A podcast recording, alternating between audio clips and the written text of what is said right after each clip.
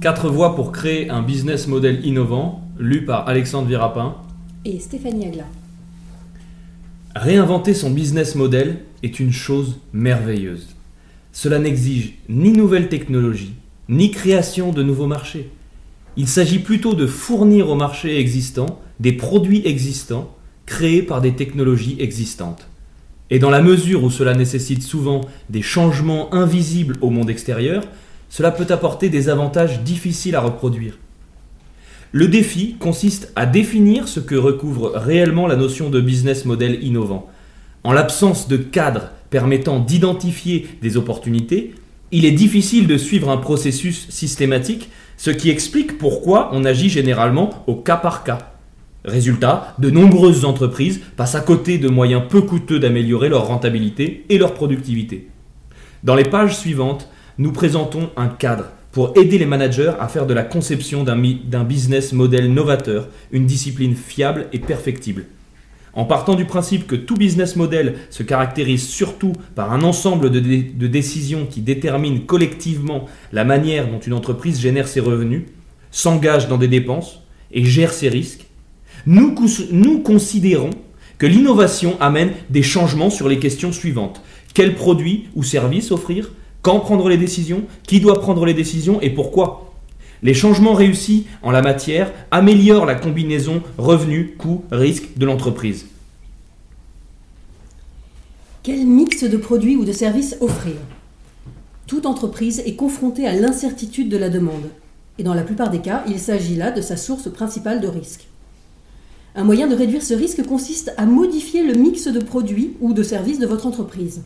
Dans la finance, si vous avez deux portefeuilles offrant un rendement de 20%, vous choisissez le moins risqué, car à terme, il créera davantage de valeur. C'est la même chose pour les portefeuilles de produits. Les entreprises qui cherchent à ajuster leur mix de produits ou de services disposent essentiellement de trois options. Se focaliser. En octobre 2010, Bloomberg, Bloomberg Newsweek, c'est pas ça du tout, Bloomberg Business Week a sorti un numéro intitulé Ce qu'Amazon redoute le plus. L'article présentait Kidsy, une start-up relativement modeste basée dans le New Jersey et cofondée par Mark Law, un de nos anciens étudiants, plus connu pour son site de vente en ligne de couches diapers.com. Les couches ne sont pas le produit le plus facile à vendre sur Internet. Elles sont encombrantes, chères à expédier et génèrent de faibles marges car c'est un produit de grande consommation que l'on trouve partout, en petite épicerie comme en hypermarché. Mais les couches présentent un avantage, la demande est très prévisible. Les taux de natalité sont stables et les enfants en ont forcément besoin pendant un certain temps. Par ailleurs, la variété des produits est limitée, parce que le marché est dominé par seulement trois ou quatre grands fabricants et qu'il n'existe que quelques tailles de couches. Étant donné que tout nouveau client utilisera le produit de manière répétée pendant au moins deux ans, l'entreprise peut compter sur un flux de revenus continu et des risques limités ou nuls pendant longtemps. Les business models ciblés sont plus efficaces lorsqu'ils s'adressent à des segments de marché distincts ayant des besoins clairement différenciés. Si votre entreprise dessert actuellement plusieurs segments, il pourrait être judicieux de la diviser en unités ciblées plutôt que d'essayer d'appliquer un seul modèle. Amazon, qui a racheté Kidsy et le, distributeur, en ligne de vêtements des chaussures Zappos, accorde à ses acquisitions ciblées une autonomie considérable dans leur segment. Le principal inconvénient d'un business ciblé est qu'il doit reposer sur un seul produit, service ou segment client, et qu'il pourrait oublier les besoins des consommateurs clés, car les gens achètent du pain et du beurre. Rechercher les points communs entre les produits. Le succès de Volkswagen tient beaucoup à l'utilisation de composants communs dans ses voitures. Si cette stratégie ne protège pas le constructeur allemand contre les fluctuations de la demande globale, elle réduit les variations de la demande pour chaque composant, car l'utilisation de composants communs permet de changer facilement de modèle dans les lignes de production en fonction de la demande. Mais les points communs ne se résument pas aux composants. Mais les points communs ne se résument pas aux composants communs à différents produits. Il peut également s'agir des capacités nécessaires pour servir différents segments de produits, de clientèle et de marché. Par conséquent, les entreprises peuvent ajouter à leur mix des produits ou des services qui reflètent de nouvelles applications de leurs capacités. Par exemple, à la fin des années 90, Amazon s'est diversifié dans la musique, la vidéo et les jeux, des produits nécessitant les mêmes structures logistiques que son activité livre. Cela lui a permis de compenser le risque de ne pas acquérir suffisamment de parts de marché dans l'une de ces, catégories par des parts potentiellement plus élevées dans une autre. Les points communs peuvent toutefois amener des coûts importants si les composants doivent être conçus pour un large éventail de marques et de modèles. De plus, cette stratégie nécessite que les produits ayant les mêmes composants ne connaissent pas tous en même temps les mêmes pics et creux de demande. Créer un portefeuille couvert. De même que les institutions financières essaient de créer des portefeuilles d'investissement se couvrant mutuellement, les entreprises peuvent choisir un assortiment de produits ou de marchés pour réduire le niveau de risque global du business model. C'est le cas de la compagnie aérienne chilienne LAN Airlines. Contrairement à la plupart de ses homologues américaines, dont le fret représente moins de 5% du chiffre d'affaires, LAN utilise les mêmes avions pour le transport à l'international de passagers et de marchandises. Dans la mesure où quasiment tous les vols entre les Amériques et l'Europe ont lieu de nuit, les avions des compagnies qui ne transportent que des passagers restent au sol durant de longues périodes. LAN utilise ces temps d'arrêt pour le transport de fret. Un avion arrivant à Santiago après avoir récupéré des marchandises en Europe peut les acheminer vers d'autres villes chiliennes avant de rentrer à Santiago pour son prochain vol de nuit. Cette approche réduit les risques associés aux décisions de capacité de LAN. Les compagnies aériennes prennent ce type de décision de manière irrégulière, en commandant de nouveaux appareils. S'agissant de décisions difficiles à annuler, elles rendent des compagnies vulnérables aux périodes de sur- ou sous-utilisation des capacités, avec des répercussions importantes sur le chiffre d'affaires. Couvrir les vols passagers par des vols de fret réduit ce risque, car les courbes de la demande évoluent rapidement, rarement dans la même direction. En outre, le transport de marchandises permet à la compagnie de voler de manière rentable avec moins de passagers. Elle peut alors se permettre de desservir des destinations boudées par la concurrence. De toute évidence, cette méthode fonctionne surtout pour les combinaisons de produits et de marchés où les fluctuations de la demande sont négativement corrélées. Par exemple, un fabricant d'équipements de ski pourrait couvrir ses ventes en Amérique du Nord par des ventes en Amérique du Sud, où les raisons, les saisons sont inversées. La demande globale reste alors relativement constante. Quand prendre les grandes décisions Les décisions doivent souvent être prises avant même d'avoir suffisamment d'informations à disposition pour les prendre en toute confiance. Nous avons identifié trois stratégies qui, selon les circonstances, peuvent améliorer un business model en modifiant le calendrier des décisions. Reporter la décision. Dans de nombreux secteurs, les entreprises prennent des décisions fermes en matière de prix bien avant de vendre quoi que ce soit, ce qui les expose évidemment à un certain risque. Il est par exemple risqué de fixer le prix des places d'avion à l'avance, car la demande pour une destination donnée dépend fortement des conditions économiques ou autres et peut varier d'une semaine à l'autre, d'un jour à l'autre, ou même d'un moment à l'autre de la journée. American Airlines a résolu ce problème dans les années 1980 en utilisant un système de réservation semi-automatisé appelé SABRE, Semi-Automated Business Research Environment, qui permet d'intégrer de nouvelles informations et de changer les prix rapidement. Cette possibilité de tarification dynamique a modifié à tout jamais le secteur aérien. Pour un même vol, le prix payé par les passagers peut considérablement varier, y compris au sein d'une même classe. La société Uber, qui met en relation des clients ayant besoin de se déplacer avec des véhicules à louer, a récemment adopté le même outil. En période de forte demande, elle applique une tarification d'urgence, c'est-à-dire que les prix augmentent, ce qui réduit la demande tout en accroissant l'offre. Les offres de prix peuvent être reportées au niveau individuel. L'exploitant d'hôtels et de casinos, Caesar Entertainment, utilise une base de données sophistiquée alimentée par son programme de fidélité, Total Rewards. Lorsqu'un client appelle pour effectuer une réservation, l'agent lui demande son numéro de fidélité afin d'accéder à ses habitudes de jeu, notamment le montant moyen qu'il mise, et donc de connaître le profit qu'il est susceptible d'apporter au casino. Selon ces données, la réponse de l'agent peut varier de Désolé, nous sommes complets à Vous avez de la chance, nous vous offrons une nuit gratuite dans notre suite présidentielle. Modifier l'ordre de vos décisions.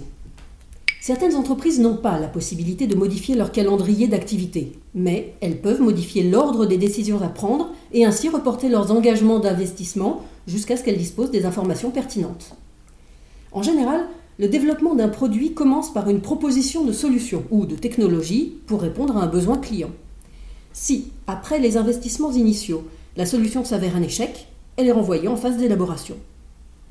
Cependant, de plus en plus d'entreprises réalisent que si elles inversent cette séquence, performance d'abord, investissement ensuite, elles peuvent transférer une part importante du risque de la division RD vers d'autres divisions. Ce fut le cas des pionniers de l'innovation ouverte, Innocentive et Ipios. Ces entreprises proposent à leurs clients, demandeurs, un site internet sécurisé sur lequel ils peuvent présenter leurs problèmes de RD à une communauté d'ingénieurs, de designers et de scientifiques qualifiés, solvers. Elles aident les demandeurs à définir leurs programmes et même leurs problèmes, pouvant aller de la synthèse chimique d'une molécule jusqu'à la conception de l'aspect général d'un produit, de manière suffisamment spécifique pour intéresser un groupe compétent de solvers. Les solutions retenues faisant l'objet d'une récompense financière, les solvers rivalisent pour mettre au point les meilleures solutions et remporter les primes. C'est un changement similaire de séquence qui explique le succès de LiveOps, une entreprise offrant des services de centre d'appel. Les centres classiques investissent en amont dans des locaux et des infrastructures, de communication pour l'essentiel, avant même d'obtenir leur premier client et d'émettre leur premier appel. Ils doivent également décider combien d'agents embaucher et à quel niveau de compétence et d'expertise, puis les former. Ils doivent ensuite trouver des clients dont les besoins correspondent aux capacités qu'ils ont réunies. Enfin, ils doivent élaborer des plans quotidiens et hebdomadaires de dotation en personnel afin de s'assurer que suffisamment d'agents compétents seront disponibles pour gérer les appels. La société LiveOps, elle, fait appel à ses agents à mesure que les coups de fil arrivent. Les collaborateurs travaillent chez eux de manière indépendante et signalent à LiveOps le moment où ils sont prêts à prendre les appels. Ils sont rémunérés en fonction de la durée des appels et de leur capacité à satisfaire les besoins de l'appelant. Chaque appel est automatiquement enregistré et évalué.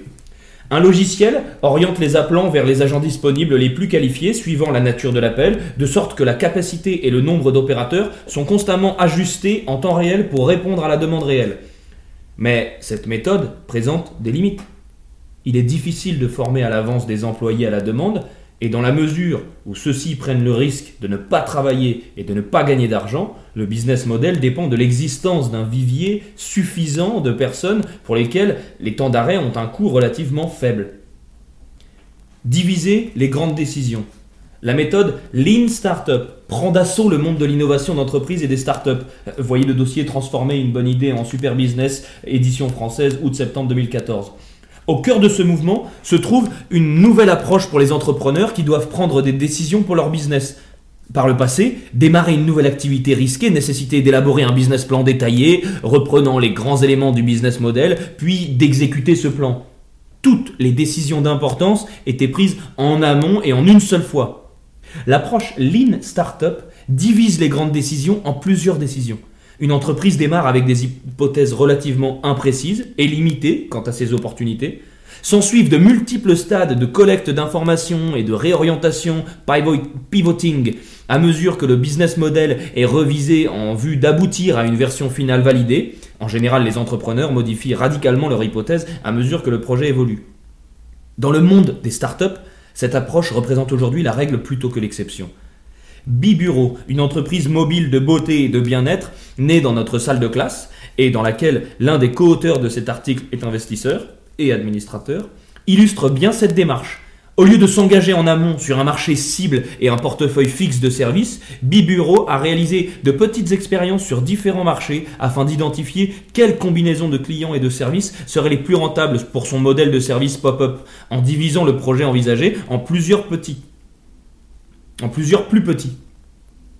Après de nombreuses expérimentations et phases d'affinage, l'équipe est parvenue à un modèle reposant sur une offre de services de bien-être tels que les massages en boutique d'hôtel et sur une offre de services de beauté récurrents tels que la manucure dans les entreprises. Des combinaisons qui ont permis à la compagnie de maintenir de faibles coûts de livraison et d'entretenir la prédisposition du client à payer. Cette technique nécessite de trouver des décisions susceptibles d'être divisées. Dans certains cas, le processus décisionnel est invisible, est indivisible. Dans certains cas, le processus décisionnel est indivisible. On ne peut pas établir la moitié d'un prix aujourd'hui et l'autre moitié plus tard. Dans d'autres cas, le processus peut être divisé, mais au prix d'un coût supplémentaire. Le risque, rendement, doit donc être pris en compte et calculé. Qui sont les meilleurs décideurs? De nombreuses entreprises découvrent qu'elles peuvent radicalement améliorer leur processus décisionnel dans la chaîne de valeur simplement en changeant de décideur. Par exemple, recruter un décideur plus éclairé. L'ensemble du mouvement d'autonomisation de l'employé repose sur l'octroi de droits de décision à la personne ou à l'entreprise la mieux informée. Les ingénieurs de Google, par exemple, ont une très grande liberté pour décider quel projet de développement l'entreprise devrait poursuivre, parce que Google est convaincu qu'ils sont plus au fait des technologies et des tendances que les dirigeants. Mais les personnes les mieux informées ne se trouvent pas toujours au sein de l'entreprise. Il y a plus de 25 ans, le distributeur Walmart a délégué à Procter Gamble les décisions relatives au stockage des étagères parce qu'il estimait qu'un fournisseur disposait de la bonne combinaison d'informations et de promotions pour optimiser les calendriers de livraison et de production et ainsi garantir que Walmart serait toujours bien approvisionné. C'est devenu une pratique standard chez les principaux fournisseurs de l'entreprise américaine. Plus récemment, nous avons observé des décisions prises par les algorithmes. Dans la restauration, par exemple, les serveurs doivent plus souvent assurer les services qu'ils préféreraient ne pas faire que les services qu'ils souhaitent. Pire, les serveurs les moins productifs sont souvent placés dans les services les plus rentables. Pour régler ce problème, la chaîne de restaurants Not Your Average Joe, située à Boston, utilise un outil d'analyse appelé Muse, mis au point par Objective Logistic, une start-up située à Cambridge, dans le Massachusetts, dans laquelle l'un des auteurs de cet article est consultant et investisseur. Muse suit la performance des serveurs dans le temps sur la base du chiffre d'affaires par client, mesuré par le montant de l'addition, et de la satisfaction client, mesurée directement ou par les pourboires. Cela a permis à la chaîne d'élaborer un système de classement reposant sur la productivité et grâce auquel les serveurs, peuvent choisir à la fois leurs horaires et les tables dont ils auront la charge. Bien que l'avantage de prendre les bonnes décisions grâce à des informations de qualité soit évident, l'autonomisation des employés, des fournisseurs ou des clients, ainsi que la collecte de données détaillées, sont souvent synonymes de coûts et de difficultés. Walmart a considérablement investi en amont dans le plus grand réseau satellite privé du monde afin d'obtenir un flux de données continu. Et l'entreprise a dû négocier et coordonner de nouvelles relations complexes avec des partenaires d'affaires. Transmettre les risques décisionnels à la partie la plus apte à en gérer les conséquences. L'élément clé du succès rapide d'Amazon a été son modèle d'expédition directe, qui lui permettait d'offrir plus d'un million de livres tout en ne stockant que quelques 2000 titres parmi les plus populaires. Pour le reste, Amazon transmettait les commandes à des grossistes ou à des éditeurs qui expédiaient, la marchandise directement aux, clients dans, directement aux clients dans des emballages Amazon. Dans ce modèle innovant, les grossistes et éditeurs d'Amazon géraient leur stock de manière indépendante. Ce sont eux, et non Amazon, qui supportaient les risques liés au transport de livres sans même connaître la demande probable. Mais dans la mesure où ce risque était réparti entre de très nombreux acteurs, chacun était en mesure d'en gérer sa propre part de manière relativement aisée. Transférer le risque décisionnel à la partie la plus à même de l'assumer est souvent intéressant lorsqu'aucun décideur ne dispose clairement des informations les plus importantes. À ses débuts, Amazon était trop petit et trop contraint par sa trésorerie pour stocker tous les livres de son catalogue, tandis que les grossistes, plus importants, étaient bien placés pour faire correspondre l'offre avec la demande provenant d'Amazon et de milliers de petits distributeurs. Mais pour que cette stratégie fonctionne, les incitations offertes aux décideurs de substitution doivent être alignées sur les vôtres. Le modèle d'Amazon aurait échoué si les éditeurs avaient eu envie de récupérer sa clientèle. Sélectionnez le décideur ayant le plus à gagner. Dans de nombreux business models, les grandes décisions sont prises par ceux qui ont le moins à gagner que d'autres dans la chaîne. Les clients d'une entreprise, par exemple, ont souvent le sentiment que lorsqu'ils achètent des produits, ils y gagnent moins que l'entreprise. Un problème auquel a été confronté Netafim, le leader israélien de la micro-irrigation, irrigation au, goutte à goutte. Dans les pays chauds, l'irrigation au goutte à goutte est la méthode d'arrosage privilégiée des petits agriculteurs. Netafim a mis au point une technologie qui affine l'arrosage en fonction de l'humidité, de la salinité et de la fertilisation du sol, mais aussi des données météorologiques. L'entreprise a prouvé aux agriculteurs que ce système pouvait accroître le rendement des récoltes de 300 à 500% ce qui en fait un investissement potentiellement très rentable. Au départ, la technologie ne fut pas facile à vendre. Les petits exploitants étaient réticents à l'idée de payer pour quelque chose d'aussi sophistiqué. Ils ne faisaient pas confiance à l'entreprise et pensaient qu'ils prendraient de nombreux risques en adoptant ce système. Netafim a résolu le problème en leur offrant un pack intégré gratuit comprenant la conception et l'installation du système, tous les équipements nécessaires, ainsi qu'une maintenance régulière, en échange d'un pourcentage sur le supplément de récolte que chaque agriculteur engrangerait. Netafim a donc pris tous les risques liés à la décision, et les agriculteurs n'avaient qu'à accepter ou refuser cette chance unique de gagner plus d'argent sans contrepartie négative. Netafim l'a fait parce qu'il s'était rendu compte qu'il avait tout à gagner à l'adoption de cette technologie. Compte tenu de son expertise et de son accès à des systèmes prévisionnels sophistiqués, les risques étaient plus faibles pour lui que pour chaque agriculteur pris individuellement. En outre, Netafim pouvait répartir le risque. Si le système échouait chez un exploitant, il pouvait compenser ailleurs. À mesure que la technique fonctionnerait bien chez les agriculteurs, elle se ferait connaître et Netafim augmenterait ses ventes et réaliserait des économies d'échelle. Une tendance similaire se dessine dans les entreprises spécialisées dans l'efficacité énergétique, dont la plupart assurent la gestion énergétique de leurs clients en mettant en place toute mesure d'optimisation des ressources qui leur semblent nécessaires et en assumant tous les coûts en amont. Les économies réalisées sont ensuite partagées avec les clients. Comme Netafim, ces entreprises acceptent relativement facilement le risque supplémentaire parce qu'elles maîtrisent la technologie et peuvent en prédire la performance. À mesure que la réticence des clients à adopter ce système diminue, le chiffre d'affaires des entreprises augmente. Mais il existe des pièges. Une entreprise ne peut prendre plus de risques en toute sécurité que si la technologie en question est très fiable. Des problèmes comportementaux peuvent également surgir. Les économies réalisées grâce à des équipements à faible consommation énergétique diminueront si les clients décident de laisser leurs éclairages basse consommation allumés plus longtemps. Pourquoi les décideurs clés font-ils les choix qu'ils font? Lorsque les décideurs collaborent pour créer de la valeur, ils doivent également être capables de poursuivre leurs objectifs privés sans nuire à la chaîne de valeur. Par conséquent, de nombreuses innovations de business model découlent de l'ajustement des motivations des décideurs.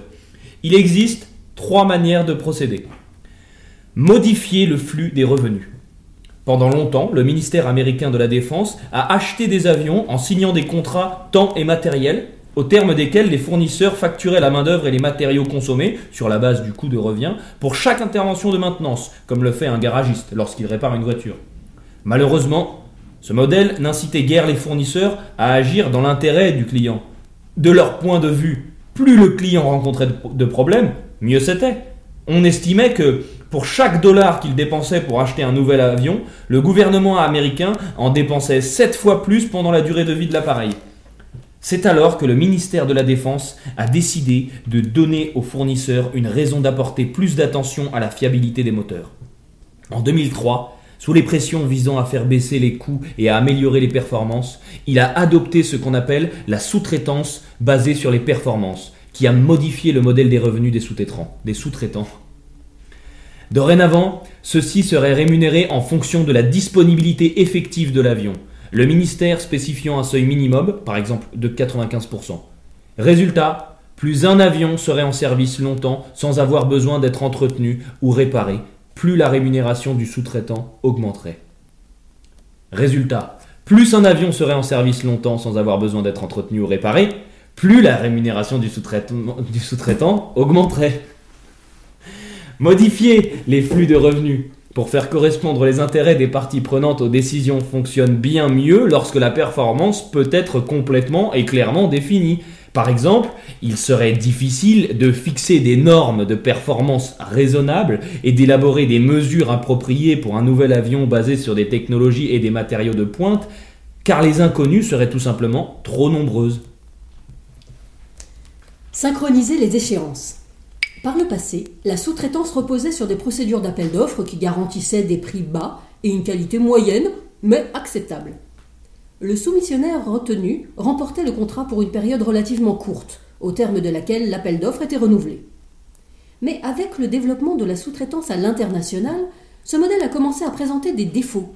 Les fournisseurs à l'étranger négligeaient le contrôle qualité, la fiabilité des matériaux. Pire, sont apparues des conditions de travail abusives le détournement de produits et la contrefaçon de pièces.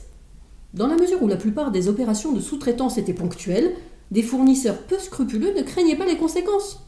Jusqu'à ce que, naturellement, les multinationales ressentent l'impact négatif des problèmes de performance répétés sur leurs marques.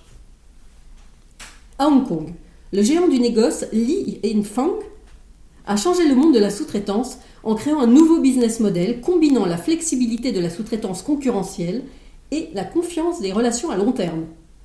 Le groupe sélectionne, vérifie et certifie les fournisseurs, répartit l'activité de ces derniers entre ses clients du secteur manufacturier et Li Fung gère la relation de chaque client avec chaque fournisseur, notamment en ce qui concerne la performance, la conformité et les incitations à investir dans le capital humain, les installations et les matériaux. Compte tenu du potentiel de relations durables qu'ils peuvent entretenir avec Li Fung, les fournisseurs sont encouragés à créer de la valeur à long terme pour des partenaires du secteur manufacturier. Mais les entreprises comme Fung sont peu nombreuses. Si votre entreprise sous-traite dans des secteurs ou des régions où vous ne disposez pas d'un intermédiaire de confiance, vous aurez besoin de gérer ces relations directement, ce qui peut être difficile. Regrouper les intérêts. Les entreprises ne disposant pas d'un intermédiaire de confiance peuvent élaborer des dispositions contractuelles et des systèmes de gestion tels que le célèbre tableau de bord prospectif pour inciter les agents indépendants à se concentrer sur la maximisation d'un objectif convenu. C'est en substance l'objectif de l'une des réformes de la santé les plus prometteuses aux États-Unis. Un système de financement forfaitaire des soins dans lequel toutes les parties engagées dans le traitement d'un malade acceptent de mesurer la performance en fonction du résultat pour le patient. Lire à ce sujet l'article How to Design Abundant Payment Around Values sur le site hbr.org. Parfois, ces dispositions contractuelles peuvent être si complexes qu'il est plus aisé d'intégrer les opérations. Quad Slash Graphics, un imprimeur qui compte environ 25 000 salariés et a un chiffre d'affaires annuel de plus de 4 milliards de dollars, a créé son propre système de soins qui fonctionne en complément des docteurs et des, des hôpitaux et réduit d'environ 30% les frais médicaux pour ses employés. Les résultats se sont aussi améliorés. Le taux de naissance par césarienne n'est que de 12% chez les femmes bénéficiant du système de quad contre 26% à l'échelle nationale. Atteindre l'intégration totale n'est pas chose facile. De nombreuses entreprises hésitent à gérer directement des activités performantes qui ne font pas partie de leur corps de métier, cœur de métier. Nous avons donc tendance à envisager l'intégration en dernier recours, seulement si les autres approches ne suffisent pas. En, utilisant, un cadre, comme, le nôtre, tout manager expérimenté peut trouver les moyens de créer un meilleur business model. Les entreprises peuvent les entreprises peuvent également utiliser ce cadre pour rendre leurs procédures d'innovation plus systématiques et plus ouvertes, la réinvention du business model devenant alors un processus continu et inclusif plutôt qu'une suite d'événements isolés et internes. Lorsqu'elles appliquent cette méthode, elles découvrent que les capacités obtenues offrent un avantage concurrentiel durable.